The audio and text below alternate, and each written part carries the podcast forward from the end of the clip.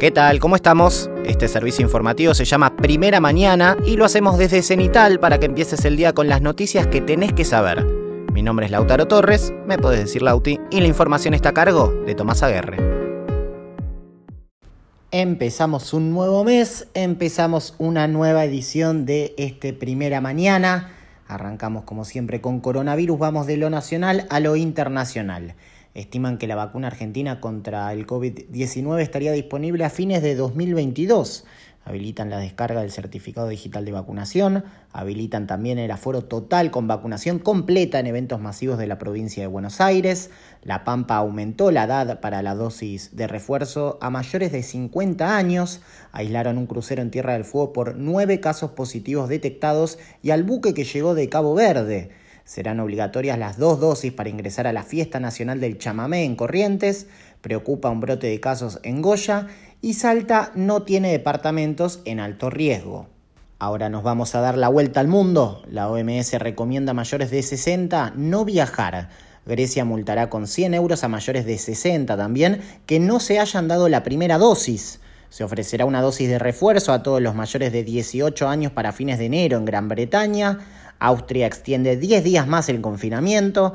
España recomienda restringir celebraciones por la suba de contagios confirman el primer caso de variante de Omicron en territorio francés. Brasil detecta los dos primeros casos de la nueva variante. Todos los extranjeros que ingresen a Irlanda deberán mostrar test negativo. Inglaterra reintroduce el uso obligatorio de barbijos en transporte público y negocios. Zimbabue anuncia cuarentena de 14 días para viajeros y toque de queda desde las 21 horas. Y Ecuador suspende el inicio de las clases presenciales. Pasamos al siguiente tema de la jornada.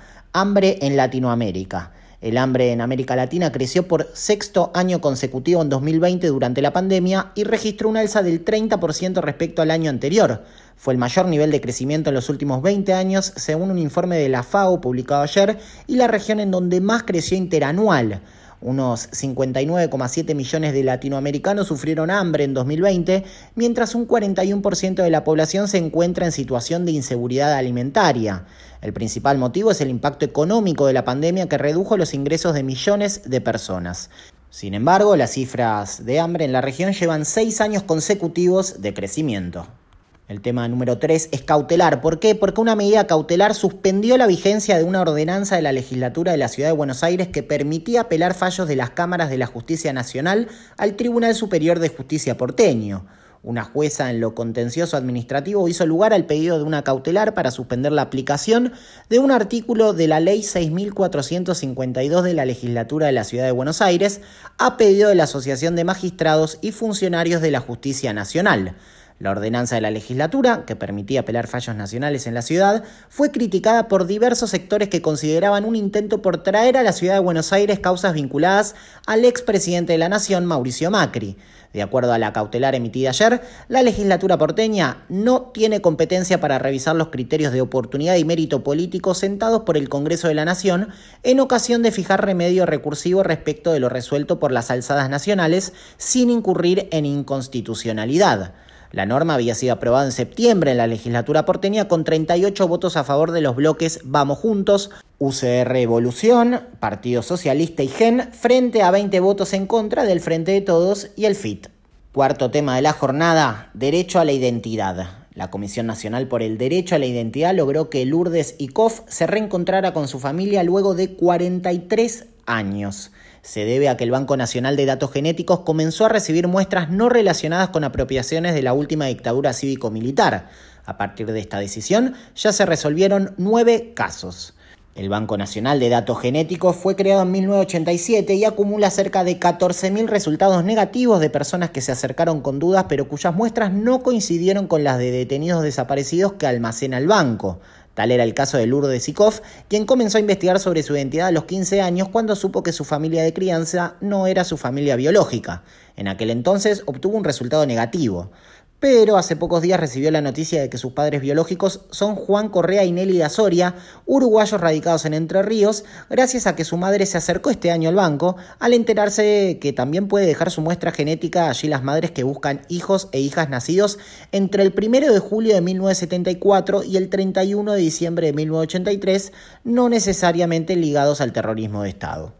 Pasamos al siguiente tema, Punta Tombo. El dueño de un campo lindante a la Reserva Natural de Punta Tombo, Chubut, aplastó aproximadamente 140 nidos de pingüinos mientras realizaba un camino sin autorización y electrificaba un cerco. Se trata de Ricardo La Regina, quien negó las acusaciones. El hecho fue detectado por personal de guardafaunas de la Reserva de Punta Tombo. El Ministerio de Turismo de Chubut denunció al dueño del campo y el Ministerio de Ambiente de Nación realizará una denuncia penal.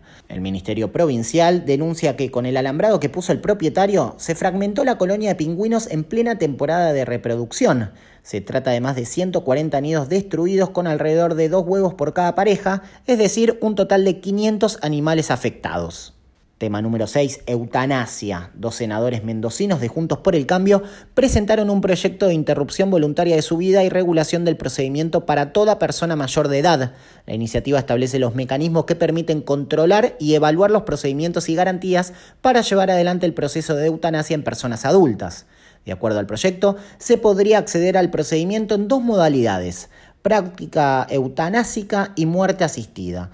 Para hacer uso de alguno de los métodos, el paciente debe sufrir alguna enfermedad grave o incurable certificada por un médico responsable, tener acceso a información clara y precisa y tener nacionalidad argentina o ser residente por un término no menor a 12 meses, además de ser mayor de edad.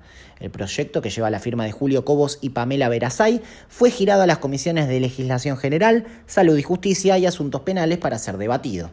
Llegamos al último tema del día, pero por eso no menos importante, la FARC. ¿Por qué? Porque Estados Unidos sacó de su lista de grupos terroristas a justamente la FARC de Colombia. El secretario de Estado norteamericano aseguró en el comunicado que la FARC se disolvieron tras el acuerdo de paz en 2016 y ya no existe como organización unificada que se dedique al terrorismo.